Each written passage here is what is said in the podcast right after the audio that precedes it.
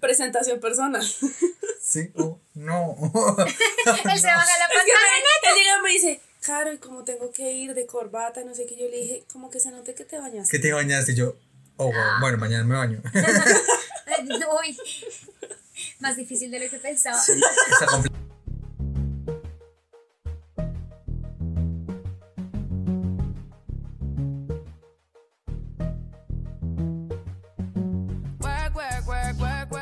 Hola, mi nombre es Denis. Amo volver a ver el show de medio tiempo del Super Bowl, cualquiera que sea, y odio cuando empiezas a hacer dieta y no encuentras nada saludable que comer de postre. Hola, eh, yo soy Juan. Amo a Valentina, la hermana de Denise. No puedo creer que te haya logrado que dijeras eso. Y mi hermana me ama y Juan siempre tiene que amar. Ah, y odio eh, como encontrar trancón cuando estoy montando bicicleta. Y sí ocurre, hay trancón de bicicletas a veces. Hola, mi nombre es Caro. Odio a la gente que va chateando en la calle y frena en seco en toda la mitad del andén o del pasillo. Y amo el jamón serrano. Y esto es Mierda, nos hicimos viejos.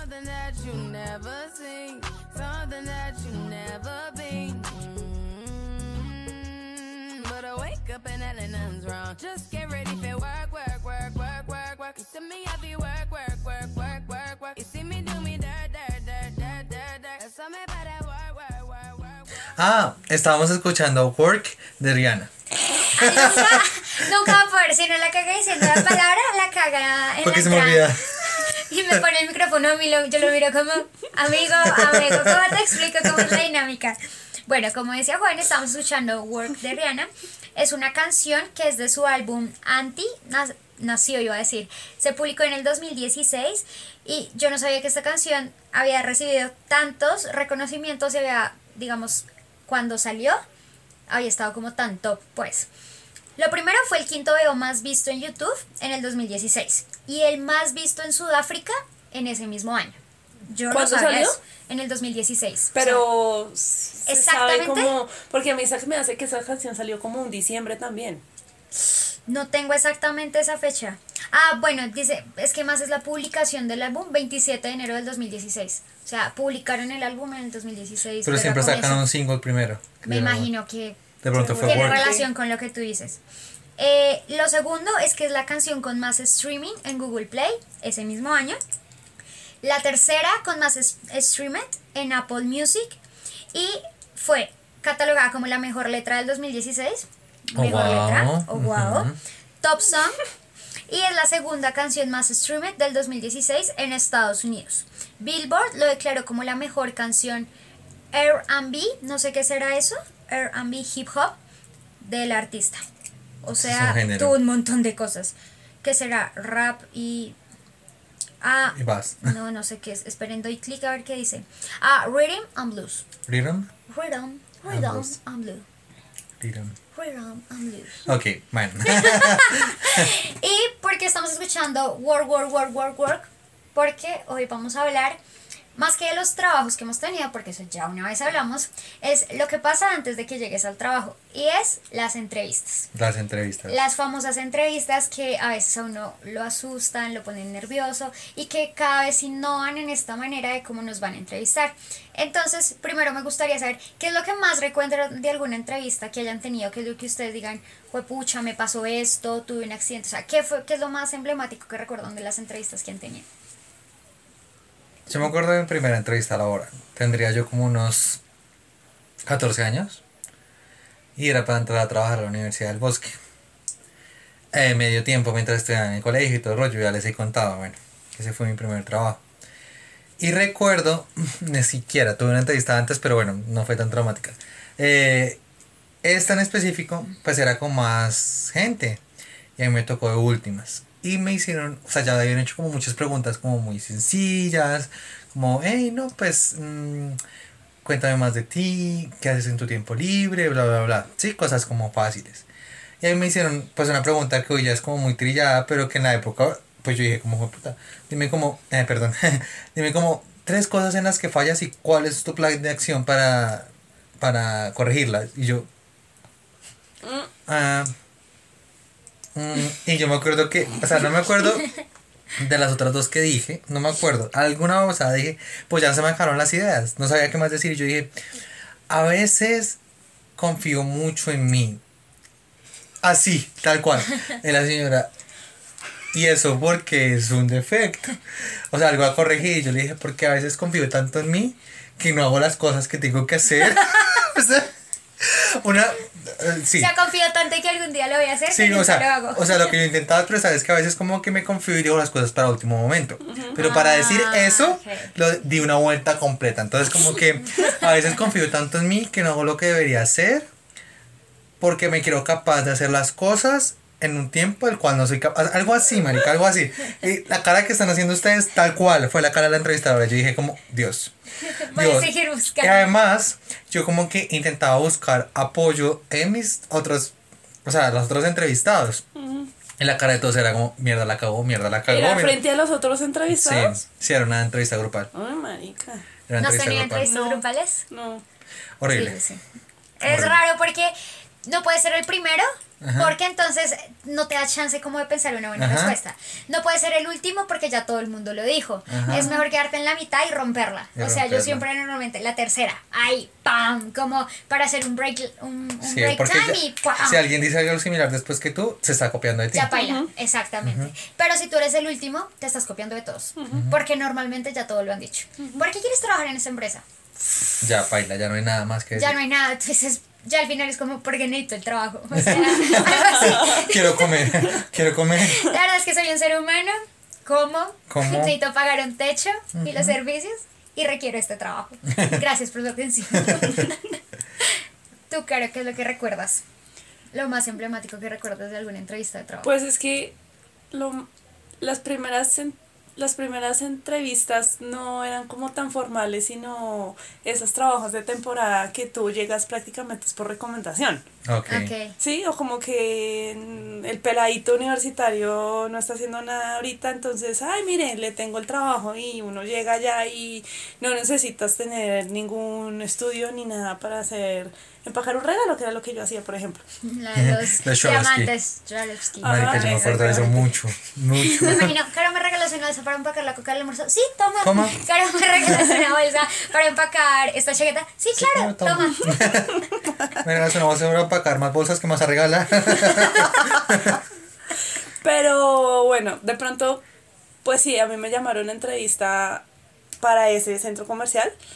Eh, me entrevistó, acá lo particular era la señora que me entrevistó, en realidad. Porque, eh, eso sí, no sé qué, qué con respecto a la señora de recursos humanos, pero su presentación personal nada que ver. Ah.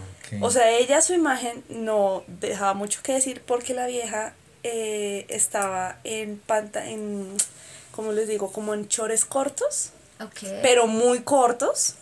O sea, O sea, casi que ya, sí- ya casi que iba, Ok. sí, ya casi que se iba convirtiendo en cachetero.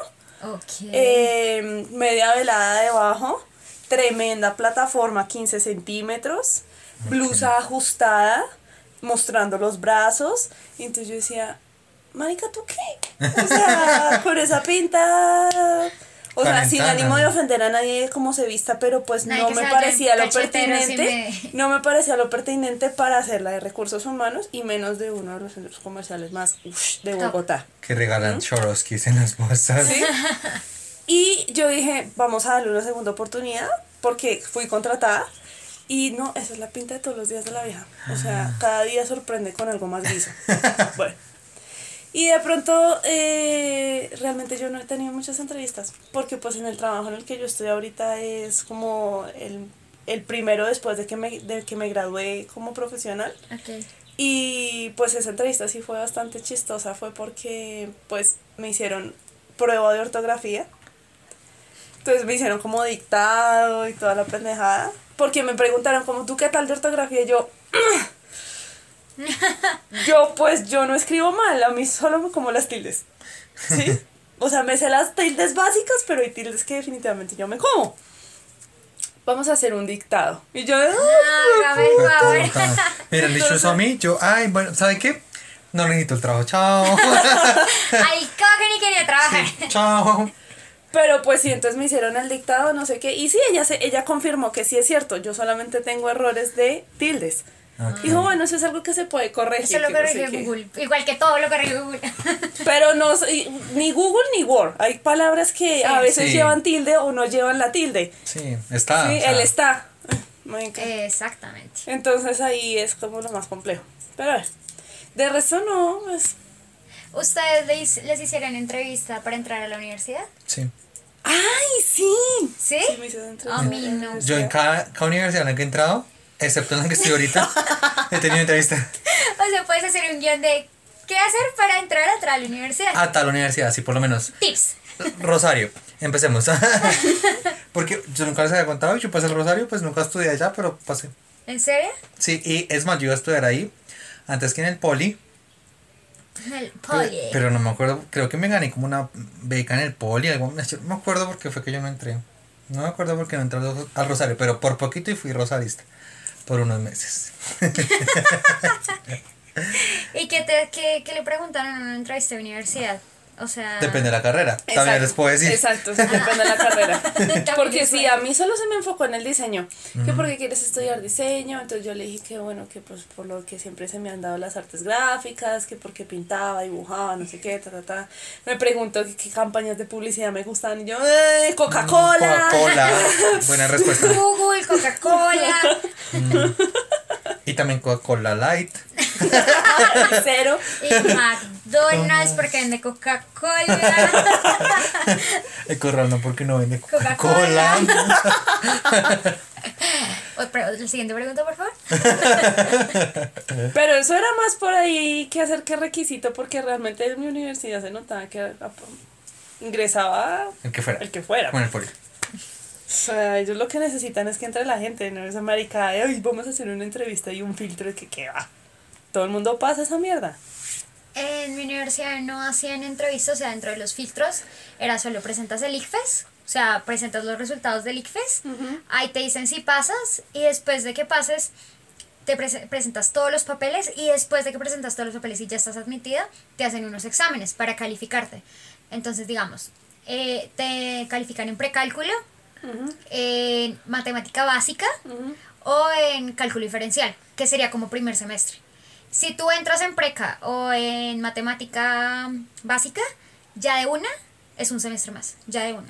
Bueno, de pronto en la entrevista de la universidad sí sentí, era como, a mí me hicieron prueba de psicología. Ah, ok. Ah, ok. Y esa sí parecía de trabajo.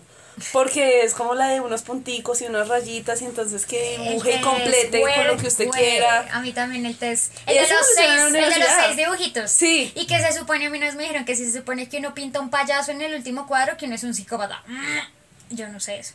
No Porque el último cuadro es como una bolita con un puntico y es que si tú haces un payaso alrededor, que eres un psicópata. Vale, ¿cómo se llama ese? El test Wartec. Wartec. Ay, casi que no me acuerdo. Ok. Valenzuela nos mira con cara de Con desagrado. cara de que, que están diciendo ustedes, malditos. ¿Qué Hablando de normalmente, psicología. que normalmente te han preguntado en las entrevistas de universidad, Juan? A ¿Y ver. ¿Cuál fue la más rara o algo así? Mm, a ver. Juan reflexiona sobre Eh, su vida universitaria. Sí, sobre mi- mis múltiples entrevistas.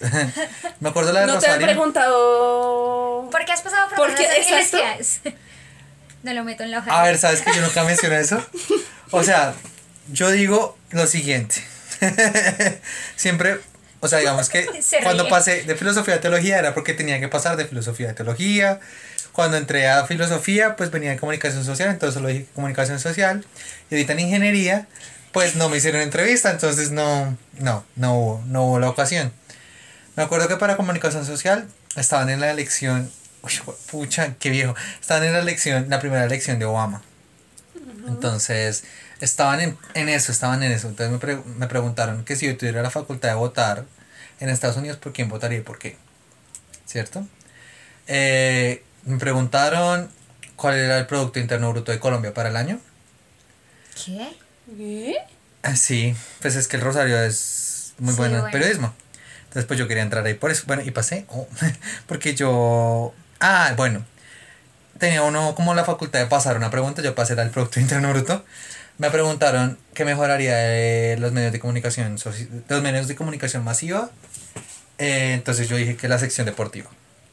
¿Por qué? Porque, pues, aquí no hay sección deportiva en los noticieros, sino sección de fútbol. Entonces, pues, hay muchísimos más deportes que el fútbol. Y en, la época, en esa época todavía era solo fútbol, solo fútbol. Entonces yo decía, él les dije, hace poco la, la Copa Colsanitas fue ganada por tal, tal, tal, tal. Y el noticiero tal, tal, tal, tal decidió, en vez de publicar esa nota, publicar cuáles eran, la- y es real, cuál es la, la marca de calzoncillos que utilizaba cuál- X deportista, o sea, X futbolista. El único momento en que hablan de otro deporte es en los Olímpicos. Porque bueno, todavía no había estallado un poquito lo del ciclismo. No, esa época era solo fútbol. Entonces dijeron, sí, tienes toda la razón. Yo creo que eso fue lo que me hizo pasar. Porque hice una crítica. Aquí la resumí muchísimo, pero yo hablé mucha mierda. De verdad, critiqué mucho. Entonces, bueno, eso, eso básicamente fue como la que más recuerdo. Las de, las de filosofía y eso. Me acuerdo la de la pedagógica. Que me preguntaron. Esa era una entrevista enfrente de todo el salón. Y uno tenía que defender su tesis. Y la- el objetivo de uno era tumbar la tesis del otro. Entonces yo tumbé una tesis. Hijuepucha. Yo tomé una tesis porque era, era algo de una libertad religiosa y yo, era- yo, yo de eso sabía. Yo le dije, ¿cómo puedes sostener eso frente a la, a la situación actual que se está viviendo en Jerusalén? Porque en ese momento estaba la tensión en Jerusalén por las fronteras, si era o no la capital de Israel, en, en contra de Tel Aviv, bueno, en fin. Yo les puse todo eso y el man no me supo responder. Y a mí me pusieron, eh, ¿qué opina usted del término colombianidad? en una sociedad moderna como Colombia, algo así. Entonces yo dije que la modernidad en Colombia no aplicaba. Yo dije que Colombia no era un país moderno. ¿Por qué? Alto, antes de que me, me, me echen odio. Porque la modernidad es un concepto europeo y es una unidad de medida de un pensamiento europeo que en Latinoamérica no tiene cabida. Nosotros estamos más allá de la modernidad. Nosotros tenemos otros sistemas de pensamiento, otras cosas. Y eso es lo que yo exponía. Nosotros, la modernidad es, un, es, es como intentarnos embutir en algo para lo que nunca vamos a estar suficiente. Por eso somos más llamados países en desarrollo. Porque hoy se están midiendo con una regla que fue creada para medir otro tipo de gente. Listo. Eso fue mi, mi tesis. Y me la tumbaron hablando por allá de los indígenas, que los indígenas sí se creían patriotas, que no sé qué yo. Si nos hablan del patriotismo. A ver, amigo, déjame explicarte, pero se me acabó el tiempo y me la, me la marcaron como que me la habían tumbado, porque no alcancé a defenderla. Entonces, pues, no pasé a la pedagógica. Llora. Eh, ah. Lloraste. Eh, si ustedes en este momento tuvieran el poder en, su, en cada una de sus empresas de contratar personas, para ustedes, ¿qué es lo que debe tener una persona al momento de contratarla para ser su compañero de trabajo? ¿Qué debería tener esa persona independientemente del cargo que desarrolle? Más ahorita que ustedes van a ser compañeros. ¡Chan, chan, Sí, ahorita, chan! ahorita, claro, pues que no sea como Juan y yo. Oh, no, oh, no. Oh, God. Oh, oh, God. Oh, no. Presentación personal. Sí, oh, no. Él se baja la Es que pantaloneta. él llega y me dice, Caro, ¿y cómo tengo que ir de corbata? No sé qué. Yo le dije, como que se note que te bañaste. ¿Qué te bañaste? Y yo, oh, wow. bueno, mañana me baño. Uy, más difícil de lo que pensaba. Está complicada la cosa, Caro, no.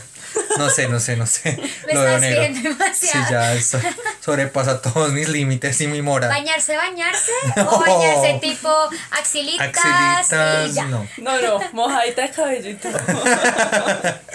O sea, axilitas y mojadita de cabello. Sí. No, Y eso hice. Ah, toda, ah, mm, ah, ya. mm, ya. mm, bueno, no, claro que. Ahora dijiste presentación personal. sí, presentación Uy, personal ¿y aseo, pues? puntualidad. Pero cuando dices presentación personal, ¿a qué te refieres? Porque es una gama bien grande. Eh, yo sí pienso que, o sea, la gente se puede vestir como quiera, pero si tienes un cargo que representa cierta mm, etiqueta, hay que, hay que cumplirla. Y por ejemplo, esta vieja que les digo que me entrevistó de recursos humanos, pues no me parece que tenía la pinta correcta a su, a su cargo, A a su profesión, a su... A su todo. Sí. Eso. Y puntualidad, vea, vea Juan. no, pues es puntual. La puntualidad. Ok. Tú, Juan. ¿Yo? Bueno, voy a hablar del trabajo que estoy dejando. Eh, para trabajar en un call center tienes que ser una persona muy, muy, muy di- dispuesta a asumir el fracaso como, Parte de ti. como sí, o sea, no como que como aceptación al fracaso es algo que no me gusta decir, pero como que puedas lidiar con el fracaso y con la frustración, más bien que el fracaso es la frustración. Porque sí, la aceptación de la frustración. Sí, porque es como que el customer service es algo en lo que tú nunca vas a tener la razón. Independientemente, aunque la tengas, jamás vas a tener la razón, jamás. Entonces, pues es algo un poquito frustrante.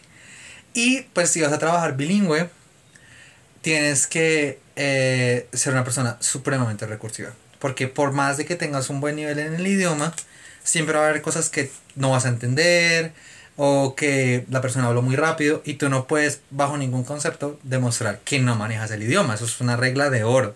Entonces tienes que, con lo poquito que entendiste, con lo que lograste entender, o, o sea, con lo que supones o con preguntas así claves, lograr avanzar, avanzar, avanzar en el servicio. Porque si dices como, no entendí, perdiste totalmente el control de la llamada. Ok. Muy heavy. Bueno, también que se bañen. Imagínate, un call center es mucha gente muy aglomerada. Si una persona no se baña, Uh, mal. Mal. O, eh, por lo menos yo de verdad no tengo nada en contra del consumo de marihuana ni nada del rollo, pero a veces huele mucho. Huele mucho la persona cuando ha fumado, ¿cierto? Sí, sí, sí, Hacen sí, el almuerzo, llegan eh, después de haber fumado, pues muy, muy normal, hacen su trabajo perfecto, pero a veces el olor, el olor vivo. el olor es de igual forma, marihuana y cigarrillo, ambas sí, por igual. cigarrillo. Entonces yo es tenía incómodo, un es profesor, incómodo. yo tenía un profesor que entraba a clase y, o sea, él se fumaba el cigarrillo y lo apagaba casi que literalmente en la puerta del salón y entraba a clases. Pero antes de bañarse en perfume, ¿no? O sea, se bañaba en perfume, mucho perfume, y era la mezcla del cigarrillo vivo con el perfume vivo. Uy, madre. Uy, Como Así Denise, me marica, caía muy bien el. No, profesor, mentira, pero- no. Yo no no, huelo otra, otra, cigarrillo. otra Denise Yo no que a fuma. cigarrillo. Porque Yo tú no fumas, fumo. tú fumas. Yo no fumo. Yo te he visto fumar. Yo no fumo. Yo te he visto fumar. ¿Y pero hace cuánto? Bueno, continúa. ¿Tú qué escogerías como compañero de trabajo? Mm, para mí, eh, yo soy cero con la, con la etiqueta. Porque, o sea, en la, en, la, en la anterior empresa en la que estaba, sí era muy así. Entonces, yo, por ejemplo, sufro de calor o mal. O sea, a mí me da calor a toda hora y mi termostato está de dañado. calores. O sea, no, pues no es menopausia. Pero de verdad, o sea, ya tuve que ir a un especial, o sea, a dermatólogo porque esa vaina es.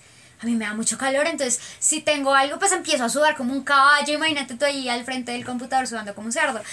Y, en la- y pues yo sí me voy de muy camisa de tiritas y cosas así porque de verdad me da calor.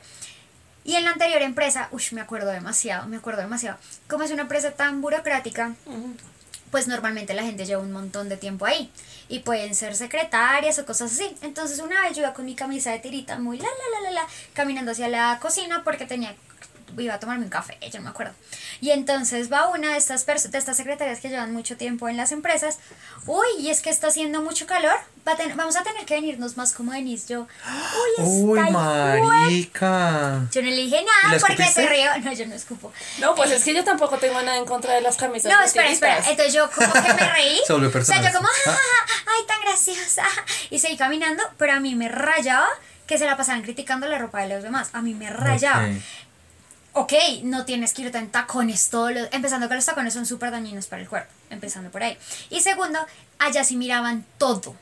Todo. Te de miraban de, para arriba. a abajo. Tú Ok. tenías que ir con el cabello liso todos los días, eh, maquillarte. O sea, a mí hay empresas que de verdad exigen mucho en Qué eso. injusto, porque Yo a los hombres no les A lo los mismo. hombres no les toca lo mismo. Sí, muy Yo digo, injusto. está bien si uno tiene contacto con clientes todos los días. Obvio, si tú estás en contacto con cliente todos los días, listo.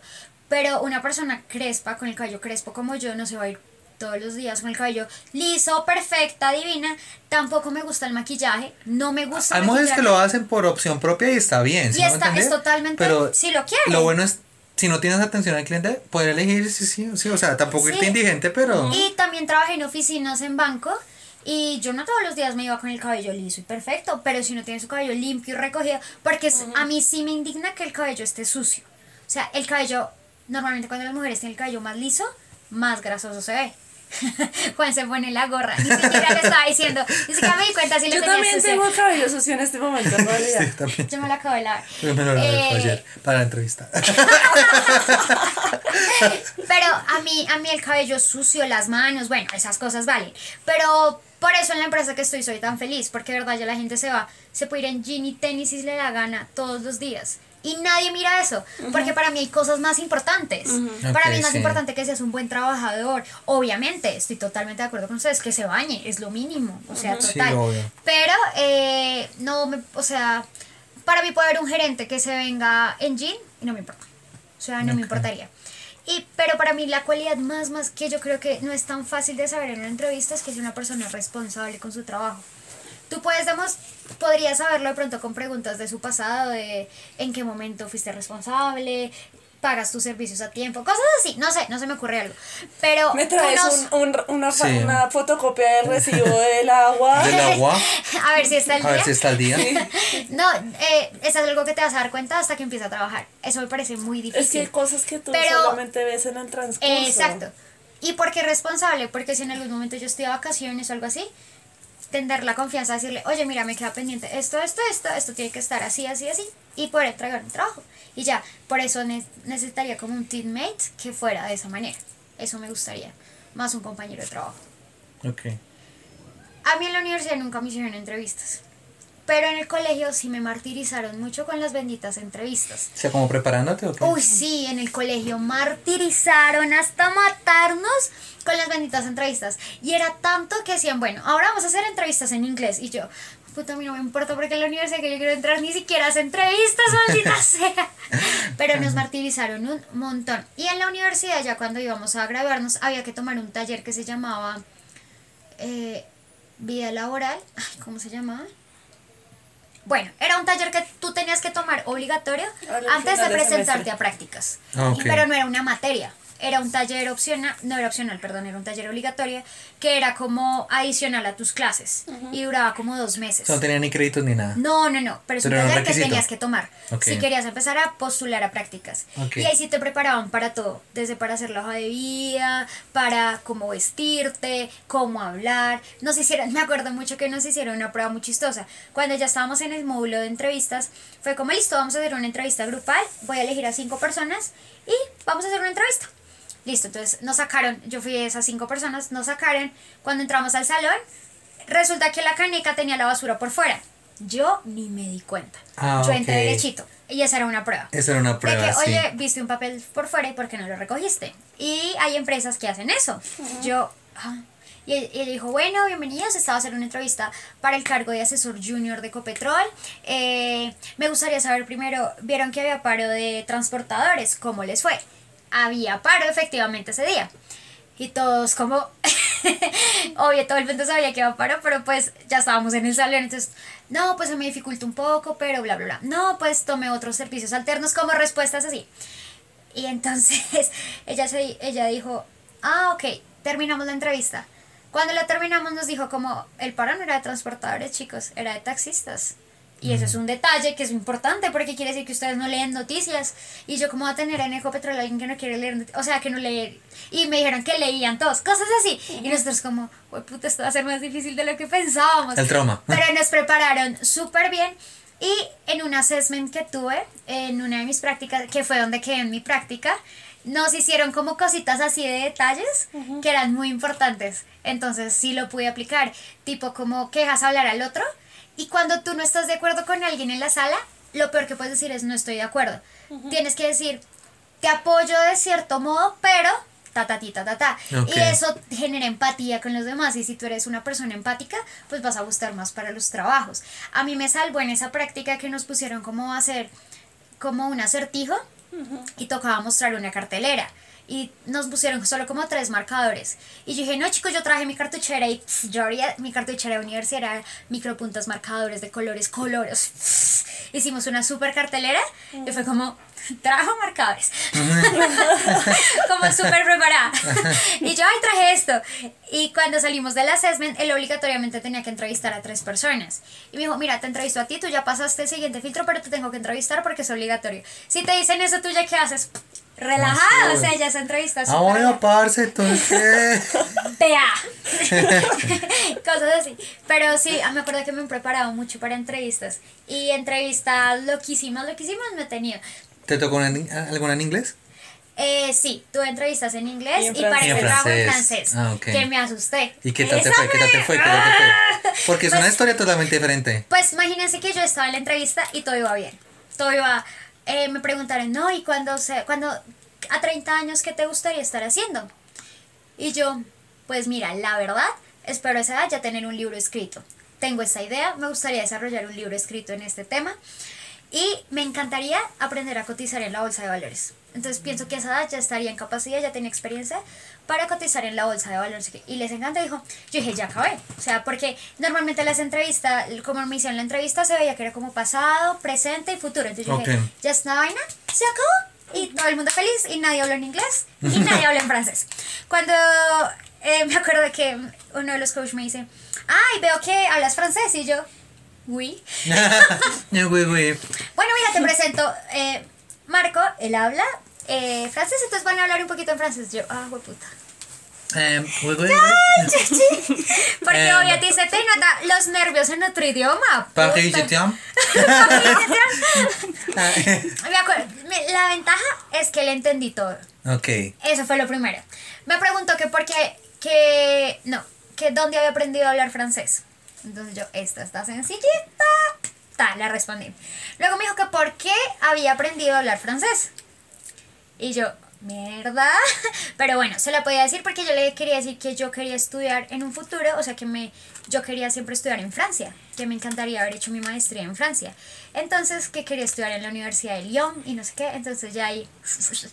Y la última fue, ¿qué te gusta de Francia? O sea, fue, fue sencillo. La Torre Eiffel. Paris. Paris. La ville de l'amour. Paris. No, That's it. eran las tres. Paris, Paris, Paris. Paris. eh, en Paris. Eh, eh, Paris. en Paris. En Paris, no, eh. Eh, eh, Paris. Eh, y me acuerdo que le, la segunda fue la única pregunta que me corrigió. Obvio, yo creo que la cagué más, así que Sí, solo una vez me corrigió.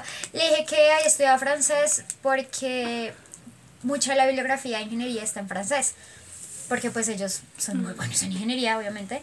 Y eh, que quería mejorar mis habilidades en francés. Pero cuando dije mejorar, con, eh, ¿cómo se dice? Conjugué mal el verbo. Y él me frenó y me dijo, amelioré. Y yo, ah, oui, oui, oui, amelioré. Mierda. Pero en realidad fue chévere. Pero eso sí, yo sudaba como caballo. Aparte era una sala súper chiquita. Yo creo que no me, no me quité el abrigo. Fue pucha. Yo creo que se me veía la frente Claro, y tú no, ya en sudor. mitad de la entrevista no te puedes quitar el Ya abrigo. no me lo quito porque ya Ya. tengo mapa. Ya baila, no te lo quites. sí. O sea, Además que queda mal, o sea. Aparte, miren que mi nivel de sudoración es tan extremo. Yo me acuerdo tanto que en esa entrevista fue tan extremo que como que yo separaba los brazos y sentía la gota que era y yo, ay, No, no. Estoy sudando mucho. Denis, respira. O sea, como que mi cuerpo tiene el Pero termostato a mierda. no, o sea, por más que tú domines un idioma, da miedo. da miedo, da mucho pues una entrevista mía en español. Sí. En algo que no me gusta dar el triple M, y más con gente nativa. O sea, él es italiano, pero pues vivió como cinco años en Francia, entonces obviamente dom- dominaba el idioma. Sí, me dio miedo, pero igual, o sea, pasé. Cuando el siguiente entrevista fue con un francés, yo, ah, esta va a ser todo en francés. Esa sí me tenía asustada, pero no. Fue en español, entonces fue bien. Pero a miedito. Yo he tenido tres entrevistas en inglés. La primera, que fue una mierda, eh, pero no la peor, eh, me dijeron, bueno, fue para el primer call center en el que trabajé. Entonces me dijeron, vamos a hacer de cuenta que yo soy un, un customer, por favor no te tomes nada a pecho. Eh, y bueno, me empezó a hablar que él era, era para trabajar en Groupon. ¿sí sabes, no? Entonces, bueno. Entonces que había comprado por Groupon un curso para volar helicópteros. Pero que, o sea, como que le habían programado las clases martes y miércoles, perdón, martes y jueves y él las quería miércoles y viernes, una vaina así. Y que él no iba a volver ningún dinero, que no sé qué, ese más, pero súper ruto, o sea, súper grosero. Y yo, ay, marica, yo, yo en blanco. De entrada se me olvidó todo el inglés. Todo el inglés que yo sabía, todo, todo, todo. Control, alt, suprimir. Suprimir. No, yo, mm, mm, mm. Entonces yo, ah, ok, sir, um, mm, ah, literal. It's a big trouble. Ah, no, Ah, yo, le- yo, ah, ok, ah. literal. No es que parece mentira, pero literal. Entonces yo le pregunté como que el nombre, me acuerdo mucho. Entonces me dijo como Joseph. Entonces yo, ah, ok, Joseph. Y yo, siendo eso como una obra de teatro ahí fingida, yo, ok, y yo hacía como que estaba escribiendo. y el de la entrevista sí era, o sea, como que le daba como risa interna, ¿sí? Pero estaba en personaje, entonces estaba puto todavía. Entonces yo, ok, mm, mm, de, de casualidad tienes como un código o el correo que utilizaste para comprar, tal, tal, tal, tal. Y yo, ujú, ta, ta, ta, ta. Ahí haciendo como que tecleaba. Y yo tenía un tiempo límite, claro, se me fue haciendo que... que Haciendo que- maricadas. Haciendo maricadas.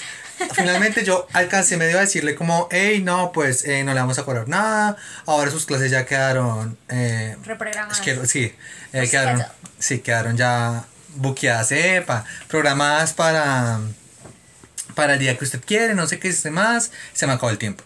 Esa entrevista me fue como un culo y por eso me pusieron en un departamento ahí como... La otra y la que sí pasé me fue bien, pero ya estando trabajando donde yo trabajaba me presenté en una entrevista interna para un cargo superior. Ahí eran cinco nativos, ¿no? En línea. Y los otros tres que están eh, como para el, para el cargo ahí al lado. Y eran preguntas muy, muy pailas, marica. Muy Sí. pailas. Por ejemplo, era para hacer algo como de controlar las personas que están conectadas. Entonces hay que saber algo de bases de datos, manejo de Excel, un montón de cosas.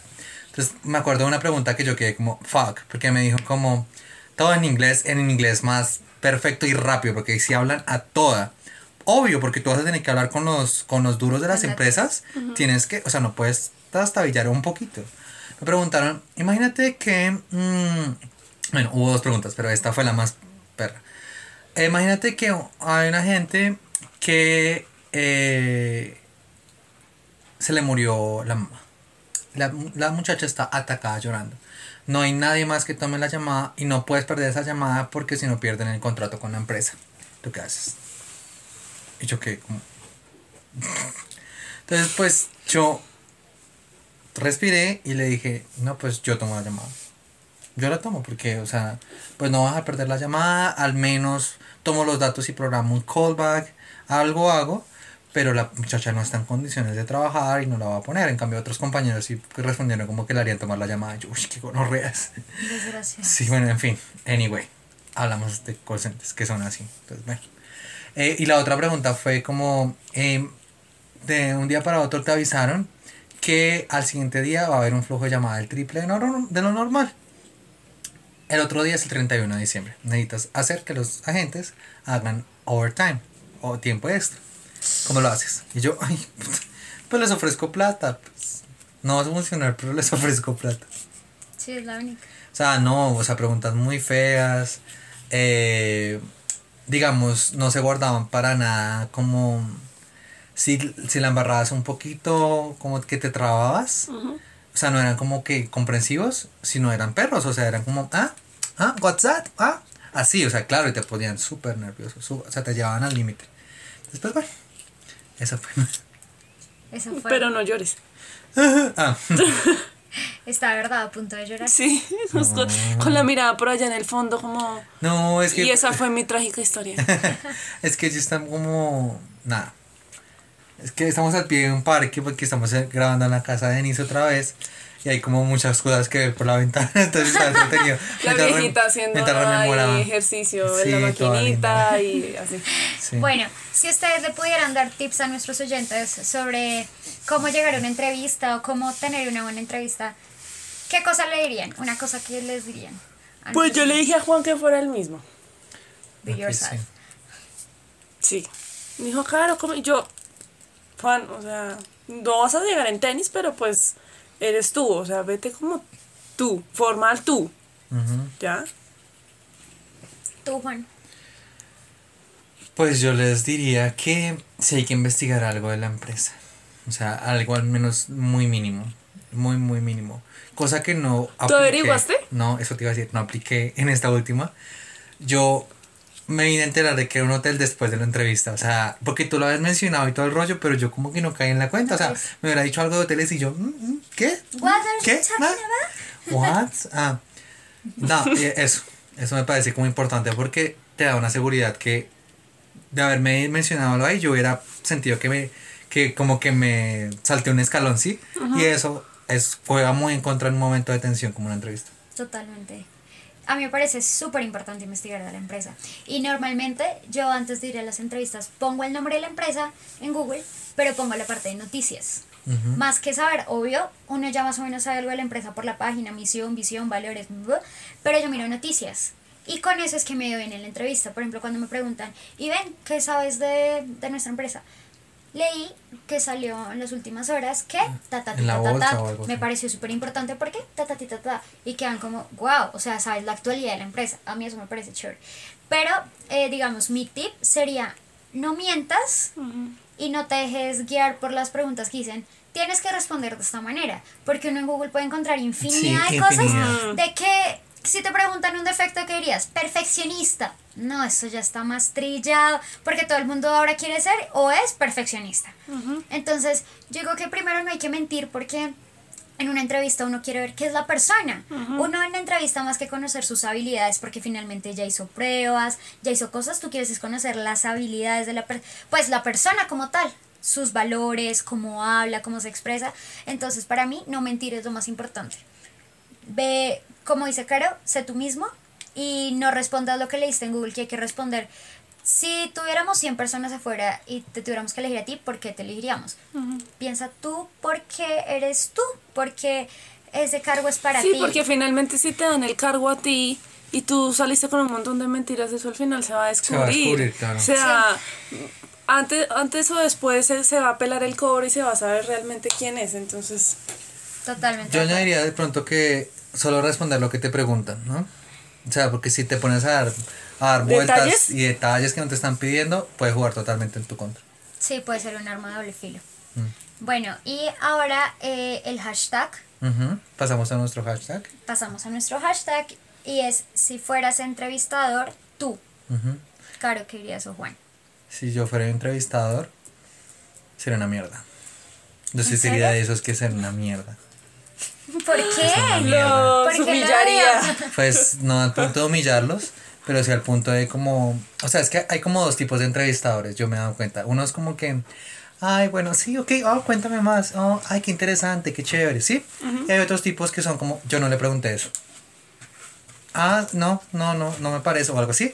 Porque me parece que una parte fundamental de la persona, y bueno, sobre todo para, suponiendo, yo hago de cuenta que estoy entrevistando a alguien para un call center, por ejemplo, es saber trabajar bajo presión.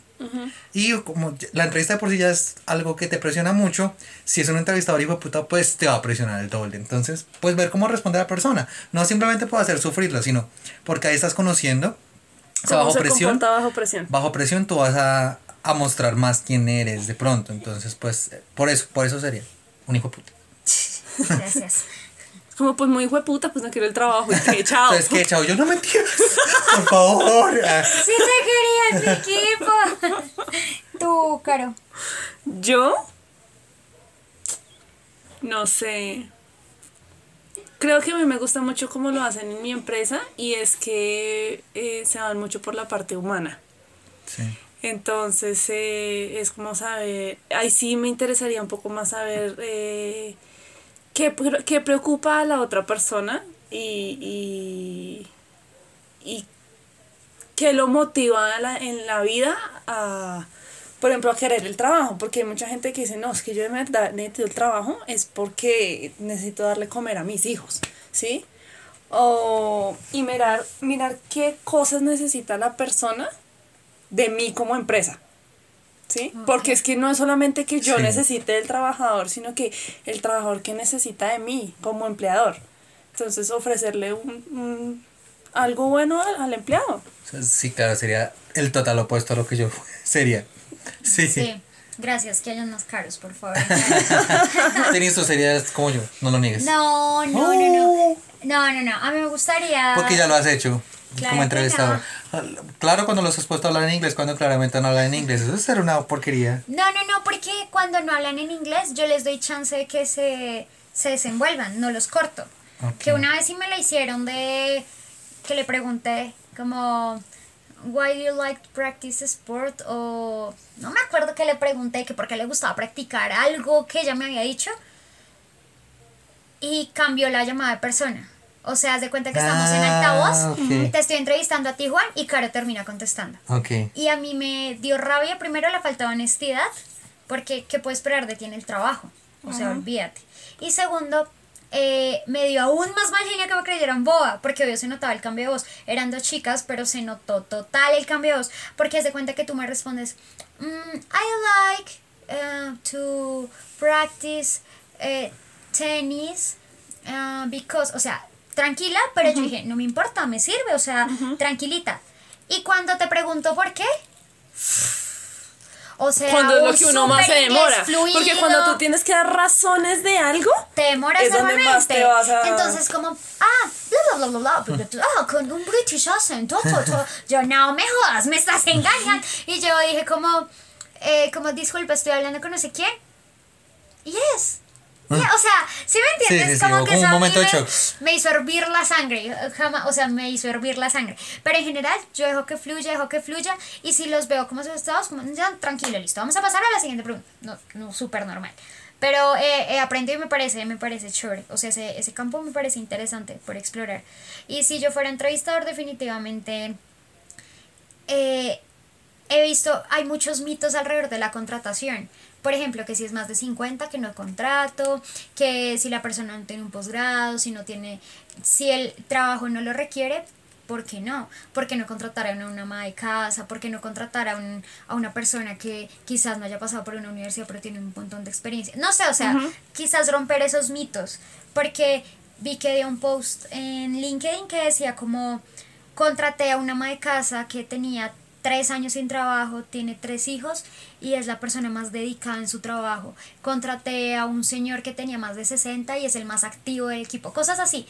Creo que hay que eh, Sí. romper esos mitos de que los menores no saben porque no tienen experiencia y los mayores ya tienen mucha y solo van a hacer las cosas como ellos saben hacerlas. Entonces creo que rompería esos mitos.